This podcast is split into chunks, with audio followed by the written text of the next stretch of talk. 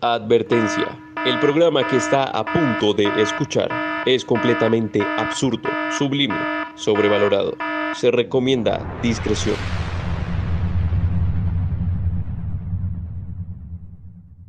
Me gusta mucho el cine experimental. El más abstracto del mundo. La película tiene ese aspecto filosófico, pero bueno, problemas de presupuesto. Unas secuencias de, de 40 minutos, 45 minutos. La gente pasada de alcohol, pasada de, de, LSD, pasada de crack. Estás volando en otra dimensión. Con, solo con luces estroboscópicas la, la puedes pasar bárbaro y no tienes jaqueca.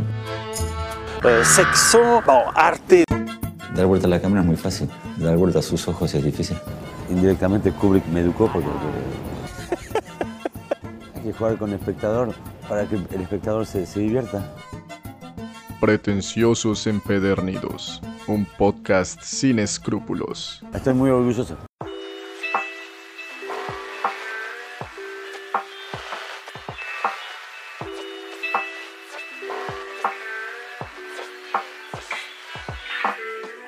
Hola a todos pretenciosos, bienvenidos a este nuevo episodio, este nuevo capítulo de Pretenciosos Empedernidos.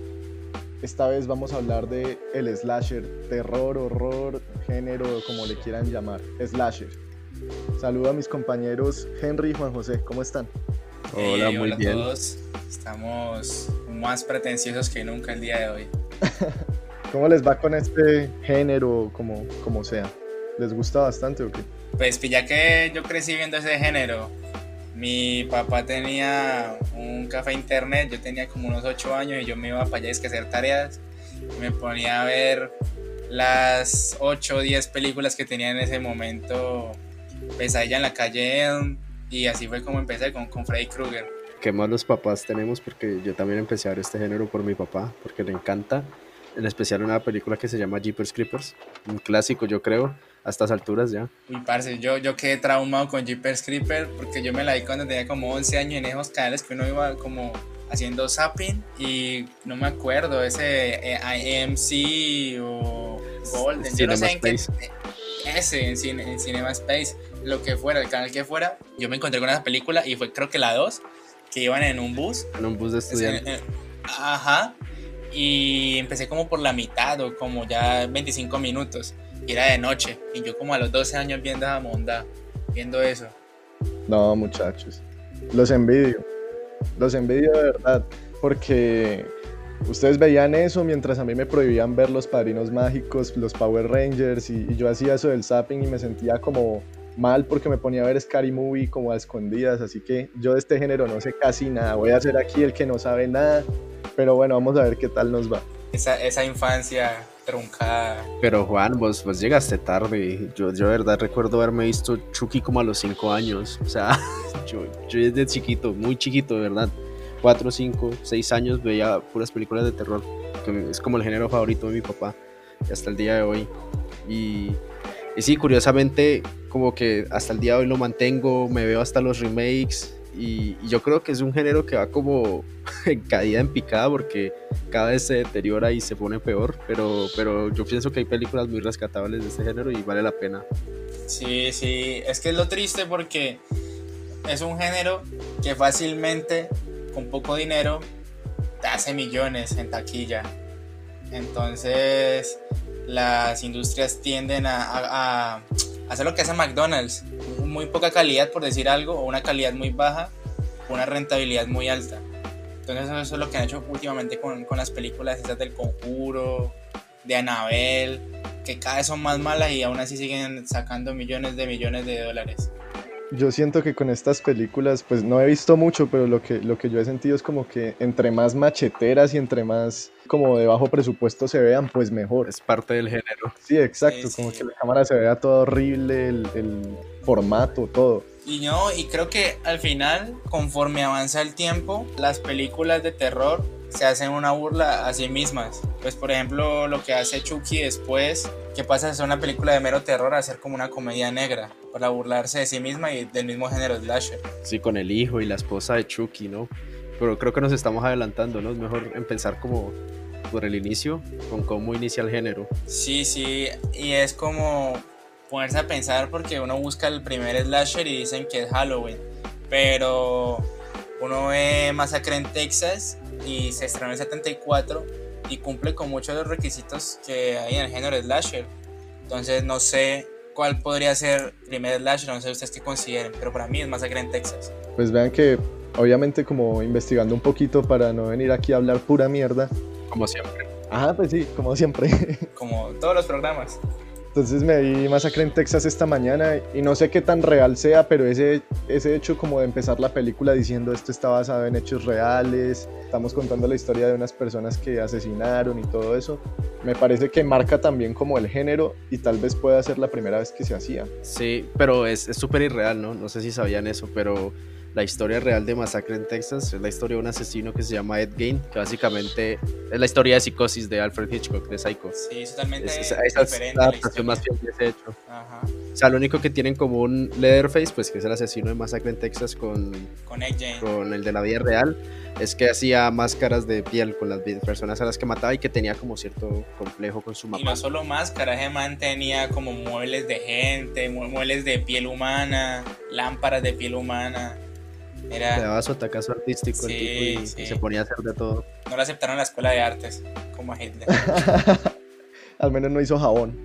Bueno, el caso es que esa película me pareció muy particular empezando por ahí y también por el hecho de que se llame Masacre en Texas y solo matan cinco personas. Pues no sé, pues hoy en día muchas cosas son masacres, hoy. Uno escucha masacres no sé dónde, mataron dos personas. Entonces. Se que- quemaron no sé cuántos. Sí, así eh, es complejo. Pero igual no, no salgamos del tema tampoco. Sigamos pensando en, en el cine y en el slasher. Pues yo pienso que. Yo, yo diría que la primera película slasher ya es Halloween, porque se consagra además de que Halloween estuvo en las manos de un director excelente como John Carpenter. Y yo creo que John Carpenter es un, es en cierto modo como un genio del cine de terror, porque no solo hace esta película de terror slasher, sino que también hace otra de terror, dos de terror cósmico, una que es eh, La cosa del espacio y otra que es En la boca de- del miedo. Entonces, no sé, me parece que para mí rescatar como la importancia de directores como John Carpenter o Wes Craven, pues pienso que es mejor decir que es Halloween. Eh, y luego pues ya se derivan las otras. Eh, Pesadilla en la calle, eh, Viernes 13, que yo creo que para definir el género es simplemente muy sencillo decir Viernes 13. Eh, Sí, Jason sí. Borges es la definición de, de slasher. Sí, Viernes 13 simplemente es magnífica en todos los sentidos. Uno se puede reír y se puede asustar, pues obviamente teniendo 10, 12 años. Y aparte de eso también uno se puede enojar viendo las estupideces que hacen los personajes. O sea, es absurdo, pero aún así es muy disfrutable. Entonces, ¿ustedes creen que el género se define como un asesino que persigue un grupo de personas y ya? Sí, Sí. De hecho, aquí traigo a colación un término que lo menciona Blake Snyder en su libro Salva al Gato, cuando él menciona como que hay 10 tipos de género, o bueno, 10 tipos de historias primigenias, y una de ellas es como hay un monstruo en casa. Y básicamente la premisa de ese género, de, ese, de esa historia primigenia, es que hay un monstruo que está persiguiendo a personas. Y básicamente eso es el slasher, con un par de adiciones más, pero básicamente es eso. con una violencia muy física, Sí, ¿no? Porque pues puede ser un monstruo persiguiendo a personas, el conjuro, o incluso Godzilla, pues en, en, en el cine de kaijus de Japón. Pero sí, yo, yo pienso también que es como una definición muy acertada, como esa combinación de violencia así de sangre por todos lados. Es más lo que define al slasher, ¿no? Porque, como dijimos, el bajo presupuesto le ayuda y también como para enganchar al público también se vendía mucho el sexo, ¿no? Como que Jason siempre mataba a los primeros en morir, siempre los que se iban a, a coger por ahí al bosque o Ajá. cosas así. No, y es muy gracioso porque también como te da una, una especie de clase de moralidad. Bajo unos fundamentos éticos, el slasher también trata como de apegarse a eso, pues lo que dice Henry, los que mueren primero son los que van a coger. Entonces como vamos a castigar a los calenturientos. Algo así. No, y es que también eso es lo que quiere ver el público. Juegan como con, con el morbo bastante, no solo el morbo de la muerte, sino desde muchos puntos. Pero entonces también les iba a preguntar, ¿siempre tiene que ser un grupo de jóvenes? Es que siento que eso pasa mucho, como que siempre es un grupo de jóvenes pendejos que por alguna razón hacen una bobada y se meten a un sitio donde no deberían y por eso es que termina pasando todo. O hay algunas que rompan un poco con eso. Pues fíjate que yo, yo diría que viernes 13, no, viernes 13 no, Halloween, puede ser un poquito de diferencia. Pues porque la historia va más centrada en la búsqueda de Michael Myers de su hermana. Entonces, no solamente matar como por matar, sino que como hay, hay algo más detrás, hay como una especie de historia familiar y mucho más en las secuelas y en los remakes, por ejemplo, el, el remake de Rob Zombie, pues a mí, a mí personalmente me gusta mucho por todo el tratamiento psicológico que, le- que se le da a Michael Myers más allá de ser maldad pura. Sí, es muy bueno. Yo creo que que rescatar también a Rob Zombie, un director que yo considero como algo infravalorado, pero es un tipo genial. En- y sí, es- esa es una recomendación que yo hago. Rob Zombie tiene una película muy buena de hace unos años que se llama 31 y tiene una trilogía de películas de terror que se llama eh, La Casa de los Mil Cuerpos. Muy buena y de verdad también es una persona que le hace un tributo al slasher excelente y hace este remake de Halloween. Y yo pienso que hay que hablar en general de los remakes, porque Masacre en Texas también tuvo uno en 2003, que es muy bueno, a mí me encanta. Masacre en Texas 3D. No, no, no, ese fue después, antes hubo otro, Ah, ok. pero me gusta más incluso que la original, el del 2003, muy buena. O sea, esa fue la que yo vi de niño y me traumó. Sobre todo por eso que mencionaba Juan José, que decía que era basada en hechos reales. Eh, pensé que realmente Leatherface existía y seguía suelto. pero yo creo que eso es Uy, el morbo. de Eso es cierto, películas es que uno siempre le pasa eso con las películas, pues desde hace cuando está más pequeño, nada más comer basado en hechos reales. Y si te lo ponen al final es peor, porque lo tenés fresquito en la cabeza. Y es como pensar, uy, por ejemplo con Freddy Krueger, que te pongan eso y vos te vas a la cama a dormir y vos no quieres dormir porque vas a soñar con él. Bueno, y lo que hablábamos el programa pasado, Freddy versus Jason. ¿Qué pasó ahí? Mercadotecnia, dinero, el amado señor Don Dinero.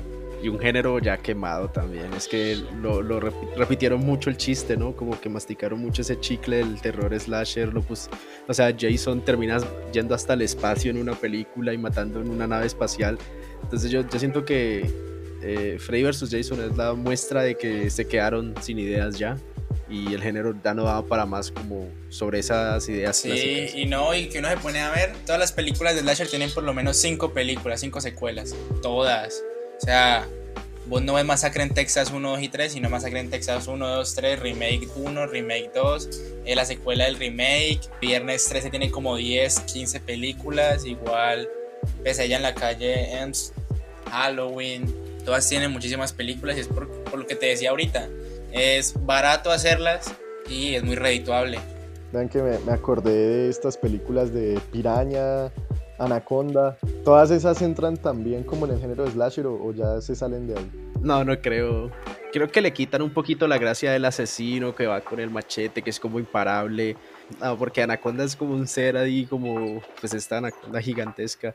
Y Pirañas es, pues tiene mucho ese componente como de sexo y violencia, pero yo siento que no, no, no encaja tanto por, Sí, porque no hay como como un terror asesino. natural. Es, es que hay un género en especial de terror que tiene que ver con las con los fenómenos naturales. Y creo que ahí encarga. Yo creo que esa se encaja más Sí. con tiburón. con, con tiburón, con lo de la ana- anaconda, cocodrilo, creo que también aquí se llama cocodrilo. Megalodón. Sí, sí. Ajá, serpientes en el avión. Serpientes en el avión es lo peor. Es una. No, es que esa trataron como de meterle un drama diferente, como que hubiera cierta historia de fondo, pero no, la vuelven hasta peor por eso. Sí, sí, pero sí, creería que eso entra dentro de otro género. Bueno, ya hemos hablado de varias películas y de ciertas cosas que se repiten mucho en el género, pero entonces ustedes cuáles creen que son así como las reglas como tal del slash? Pues aquí a mí me gustaría que Henry, que es el pelado que viene viendo películas de ese tipo desde los 5 años, nos contara pues cuáles cree que son las reglas o cuáles son las características de este género, pues que se repiten y se repiten en- de película en película. Yo creo que hay que empezar primero porque el asesino tiene algo particular. Digamos, Freddy Krueger está quemado, ¿no? Tiene como ese look todo quemado. Jason tiene su típica máscara. Eh, Leatherface, pues es grandote, tiene una máscara de cuero. Eh, Chucky es un muñeco. A Mike Myers también es muy sencillo distinguirlo. Después de eso, yo creo que, como toda película de terror, ocurren de noche, ocurren como en un lugar medio aislado también. Uy, vení, vení, vení, ahí cuando ojalá lo de noche, ¿sabes de qué me acordé? De la última película de, de Jeepers Creepers, que ocurre casi toda de día. Uf, y prácticamente como, lo- como los efectos son de bajo presupuesto, hay partes en que se nota súper falso y totalmente malo. Sí, yo, yo creo que también pasa de noche para ahorrar dinero, ¿no? Yo, esa es otra, eso es como otra condición, ¿no? Que son películas como baratas de hacer. Y por otro lado, yo creo que el asesino tiene como un arma distintiva, ¿no? Jason tiene este machete, Leatherface la motosierra, Freddy tiene como las garras estas. Cada asesino tiene su distintivo. Y creo que también tienen forma de morir, como una forma de morir muy clara. Eh, la verdad no soy muy fan de Halloween, pero no sé si Mike Myers tenga una forma específica de morir. A Jason hay que ahogarlo, a Freddy Krueger y a Chucky hay que quemarlos también. Entonces creo que también tienen una forma específica de morir. Bueno, sí, yo creo que prácticamente ya ahí lo dijiste todo. Y pues también me gustaría agregar eh, los estereotipos. Juega mucho con los estereotipos las películas de slasher. Siempre hay un asiático, siempre hay un negro, siempre hay una pareja. Y curiosamente siempre sobrevive la virgen o el niño bueno. O el tipo de buen corazón. Ajá. Y también está, muchas veces también está el bully. En algunas películas lo dejan sobrevivir hasta cierto punto. Parece que se va a reír Sí, y se redime con, y, ajá, o se redime con un acto de valentía junto a la Virgen. Entonces como que es ese tipo de cosas también que hacen como único el género del slasher que jueguen con lo, que jueguen y utilizan a veces los estereotipos de forma tan plana que se vuelve gracioso y muy predecible también a veces. Sí, y yo creo que por eso mismo eh, el slasher ya no vive como género, sino que se, se, vive a través de otros, ¿no? Y por eso yo creo que es una referencia para películas como Mandy, eh, la que actúa Nicolas Cage, que es muy buena. Sí, pues al final, al final yo considero pues que tiende como a todas las cosas en este mundo y en esta vida que es que evolucionan. Las cosas se van quedando y todo va cambiando y es necesario que cambien esas películas y que terminen en otras cosas también. Que se tomen elementos de esas mismas y los pasen a, a otros géneros, otras películas que funcionen de igual forma. Por ejemplo, Cabin in the Woods me parece el ejemplo perfecto de darle una vuelta al género, no solo del slasher, sino del terror. Me, me parece una película perfecta para explicar lo que vos decís de la evolución de los géneros y cómo se transforman. O de pronto los creepypastas, ¿no? Como Jeff the Killer, yo creo que también es muy influencia Sí. del terror slasher. E incluso en los videojuegos, el Until Dawn, creo que se llama, es- es un juego de slasher. Al fin y al cabo, se trata como ese tipo de cosas, de, de hacer plata, diría yo. Con muy poco. Sí, con una historia simple, muy poco a nivel monetario y muy poco a nivel narrativo también. Algo Es- simple. a, eso, a eso iba, en cuanto a lo narrativo. Siempre volvemos a Joker de alguna forma, pero es que me acordé de una cosa que decía Henry en nuestro primer episodio. Y es que lo que más le, le conflictuaba del Joker es que trataran de darle un sentido a lo que hacía. Porque él simplemente era malo porque sí. ¿Ustedes creen que los, los asesinos o los, digamos, los villanos de una película slasher tienen que tener un- una razón? ¿O es mejor cuando solamente matan porque sí? A mí me gusta cuando tienen un- una razón, pero pues no solamente razón para matar, sino una razón de ser. Por ejemplo, Freddy murió en un incendio y era un violador, si no estoy mal. Chucky era un criminal que le gustaba el, el ocultismo y terminó traspasando su cuerpo a, una, a un muñeco. Jason pues es un resentido porque lo asesinaron. Bueno, no lo asesinaron, sino que se ahogó en un lago porque nadie quiso ayudarlo. Pues creo que así constantemente pues se va, se va repitiendo eso de darle un sentido al origen de estos asesinos, porque también es como formar una mitología. Jason es como una mitología, ¿no? Es el lago donde él mata. eh, hay de todo, ¿no? Hay como todo tipo y hay diferentes versiones eh, de tantas que se han hecho. Entonces yo pienso que sí, no, no hay que darle como un sentido así extremadamente profundo, sino algo muy sencillo, algo muy simple. Me parece a mí, es muy disfrutable cuando simplemente pasan las cosas y ya, ¿no? No sé, pero yo soy fan de las películas de, de La Purga. eh, sé que son muy malas, pero me, me parecen buenas y de ahí no hay, no hay un asesino. Son perfectas. Allí no hay un asesino, el asesino es todo el mundo y no tiene motivos específicos, solamente las cosas pasan. Sí, de hecho yo también soy muy fan de las películas de la purga porque me entretienen, esas, esas dos horas me pasan volando. Sí, la Es gente las como- odia, pero a mí me encanta, me, me parece genial ver ese caos, toda, esa, toda esta matanza. Y pienso que yo creo que uno disfruta del terror slasher, la matanza. Tal vez se le puede Sí. dar algo de profundidad y, y construir algo mejor, pero creo que la sencillez del género también es lo que lo hace grande. Exactamente. Ven que yo odio esas películas por lo que significan de alguna forma y pues precisamente por lo que dicen, como porque uno termina disfrutando la matanza, termina disfrutando como eso y lo hace cuestionarse a uno mucho como sobre qué es lo que uno realmente disfruta. Es cierto, pero ya que yo al fin y al cabo considero que ese tipo de cosas son necesarias. Hay que purgarlas. Es una purga. Eh, eh, es una, es una catarsis. Yo creería que hay mucha gente, no, no estoy diciendo que nosotros tres, pero mucha gente que si no quisiera ese tipo de material, esas mismas personas irían a, a- a conseguirlo, a buscarlo, incluso a, a hacerlo. Considero que es como una forma de disfrutar otras cosas, porque tampoco podemos censurar todo o decir que no, no nos gusta ver un par de tipos disparándose o gente, gente matándose, obviamente en una ficción, porque si no, no existirían cosas como los juegos de, de shooter, el GTA, todas las sagas, Rockstar Games, incluso también podría decirse que no existirían los deportes de contacto. Y no creo que esté mal al final disfrutar de ese tipo de cosas, pero sí obviamente disfrutarlas con discreción y Con así conciencia. mismo con conciencia, exactamente. Fuertes declaraciones, pero yo concuerdo mucho con, con lo que él dice y es consumir cualquier cosa, pero con conciencia. Y, y es, está bien disfrutarlo siempre y cuando no, no transgreda el límite de la ficción, ¿no? Es como muy divertido de pronto verte eh, la última de, Once Upon- de Tarantino, Once Upon a Time in Hollywood, que al final hay una matanza gigante, perdón por el spoiler, pero es muy divertida, sencillamente da mucha risa y es muy buena. Y, e incluso, digamos, a mí me gusta mucho el género de zombies y en una de esas es Zombieland porque me encantan las formas creativas en las que matan a los zombies. Pero está bien ahí. Es como el género, el metal, ¿no? Que algunas canciones de metal hablan sobre matar, guerras, asesinatos. Pero no transgrede el género, simplemente como una estética, como un pequeño sentido muy transgresor a un estándar. Y el terror en base es eso, ¿no?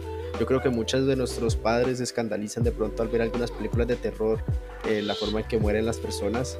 eh, y a los jóvenes nos encanta, tal vez porque tenemos un espíritu más transgresión y por eso siempre las historias de slasher les ocurren a adolescentes, porque también es el punto, es el target que tienen esas películas, es a quienes apuntan a caerles y tenerlos como público. Eh, tal vez porque en eso de ser transgresor con la violencia, tal vez entendemos mucho el género. Sí, y yo creo que al final, a pesar de decir que esas cosas están mal o no, pues decir si está mal o no, es que esas cosas existen, esas cosas pasan. No estoy hablando de que haya un asesino que llegue a tu sueño y te mate, ¿no? Pero sí existen asesinos, existen muertes violentas, y el no hablar de esas cosas no quiere decir que vayan a dejar de suceder.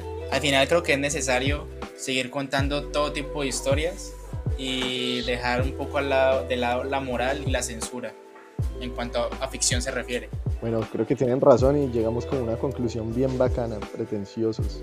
Pero entonces sigamos con nuestro mandamiento del día de hoy que no le hemos dado y la película que no recomendamos. Bueno, el mandamiento es muy, muy sencillo, yo creo que todo el mundo lo conoce y se burla bastante de esto. No es desnudez, es erotismo. Eh, ya, que, ya que ocurre ¿Por mucho qué? en las películas, ¿no? Porque a todos nos encanta ver una, una piel bien enfocada, ¿sí o qué? Una piel bien iluminada. Tal vez eso es lo mejor del slasher, que a veces muestran de todo, pero ni siquiera tienen como la pretensión de decir, no, es que esto es erotismo, no, Es muy esto es bueno. morbo. Sí, yo, yo-. Sí, yo creo que a nosotros nos tapaban los ojos de niños y uno de pronto se iba a ver la película después cuando no estaban los papás para ver las escenas de sexo. Yo creo que eso es como algo muy típico que pasa. ay, sí. Pero es igual, Obvio. o sea, Y, y ni siquiera lo muestran de forma, lo que decís Juan José, ni siquiera lo muestran de forma erótica. Es muy chistoso, de hecho, como lo muestran muchas veces. Pero ustedes qué opinan de esto, ¿no? Que usualmente estos directores es muy europeo también, ¿no? Como esta cuestión de no mostrar los pechos de una mujer, no mostrar esto y, y es muy como muy de creerse intelectual, la, la desnudez, ¿no? Como que es la forma de mostrar intimidad. A mí me parece muy básica la forma de mostrar intimidad directamente con la desnudez, ¿no? O sea, me parece muy sencilla, fácil. Hey, Me hey, parece muy necesario. Respeta al todopoderoso Gaspar Noé y su gran película Love. Es una obra Sí, maestra, la mejor película Nos siglo prestó su voz para nuestro cabezote, no podemos venir a hablar mal de él. Eh, A veces es como el porno conoce una buena planimetría. yo, Yo todos los días me levanto y le prendo dos, y prendo dos velas. Una para Gaspar Noé y una para Nola. Ay, Dios mío. Y otra al Joker. Otra Bueno, a Tom Phillips. La película que no recomendamos para de una vez avisarles cuál va a ser nuestro próximo tema. Adelante, Juanjo. Bueno, la película que no recomendamos se llama Uncut Gems, salió hace poco, seguramente la han escuchado, y es precisamente porque si están acostumbrados al mal cine de Adam Sandler, esta película no es para ustedes. Esto es un pequeño adelanto del siguiente capítulo, ¿no? Eh, esta película es una rareza, pues no tan rareza porque yo creo que Adam Sandler es un buen tipo, ha demostrado muchas veces que es un buen actor y creo que vamos a hablar de eso en el siguiente programa, no me adelanto más, pero sí, no recomendamos esta película a quienes tengan como el prejuicio, ¿no? Como de que Adam Sandler actúa siempre de lo mismo y que realmente todo, el- todo sobre Adam Sandler es un mediocre y mucha gente le tira mucho hate, ¿no? Respecto a eso. Entonces a este tipo de, de público tal vez no le recomendamos esta película para nada. Para mí el único problema de Adam Sandler es que es judío. Y de hecho eso es lo que eso es lo bueno de esta película. Sí, y, y nada, qué excelente película, la amé. Sí, pero no la recomendamos el día de hoy. Si no eres pretencioso. Bueno, muchachos, entonces ya Sublime. saben, hasta aquí llegó nuestro episodio de hoy, nuestro capítulo sobre el slasher. Y ya saben que nuestro próximo episodio va a ser sobre Adam Sandler, digamos un especial sobre su El cine, mejor actor del mundo. para criticar un poco que lo critiquen tanto. Nuestro Sí, sí. próximo sublime episodio. Nosotros fuimos Juan José González, Juan José Giraldo y Henry. El burro por delante porque soy bien pretencioso. Pueden encontrarnos en Anchor, Spotify e Evox como pretenciosos empedernidos. Muchas gracias, muchachos. Tengan fe. Me gusta mucho el cine experimental. El más abstracto del mundo. La película tiene ese aspecto filosófico, pero bueno, problemas de presupuesto. Planos secuencias de, de 40 minutos, 45 minutos. La gente pasada de alcohol, pasada de, de- de LSD, pasada de crack. Estás volando en otra dimensión. Con, solo con luces estroboscópicas te la, la puedes pasar bárbaro y, no tienes jaqueca. Eh, sexo, no, arte. Dar vuelta a la cámara es muy fácil. Dar vuelta a sus ojos es difícil. Indirectamente Kubrick me educó porque hay que jugar con el espectador para que el espectador se, se divierta. Pretenciosos Empedernidos, un podcast sin escrúpulos. Estoy muy orgulloso.